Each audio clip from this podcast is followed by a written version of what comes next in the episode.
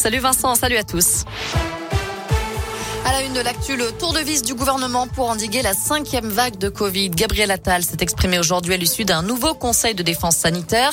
Le porte-parole du gouvernement a notamment évoqué le renforcement du port du masque en intérieur comme en extérieur. Le pass sanitaire va lui aussi être renforcé pour, je cite, euh, mettre davantage de contraintes sur les personnes non vaccinées que sur les vaccinés. Et puis la campagne de rappel du vaccin anti-Covid va s'accélérer.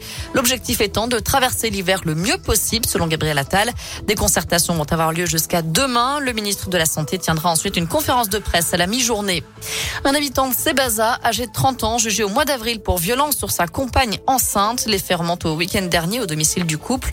La jeune femme a, dû, a pu déposer plainte dans la foulée au commissariat, indiquant aux policiers que son compagnon, avec lequel elle vit depuis une dizaine d'années, lui aurait tiré les cheveux. Le trentenaire est interpellé dimanche après-midi avant d'être placé en garde à vue.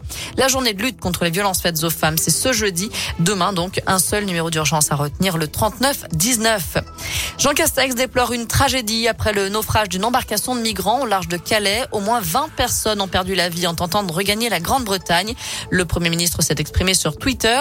Mes pensées votons nombreux disparus et blessés, victimes de passeurs criminels qui exploitent leur détresse et leur misère. Fin de citation.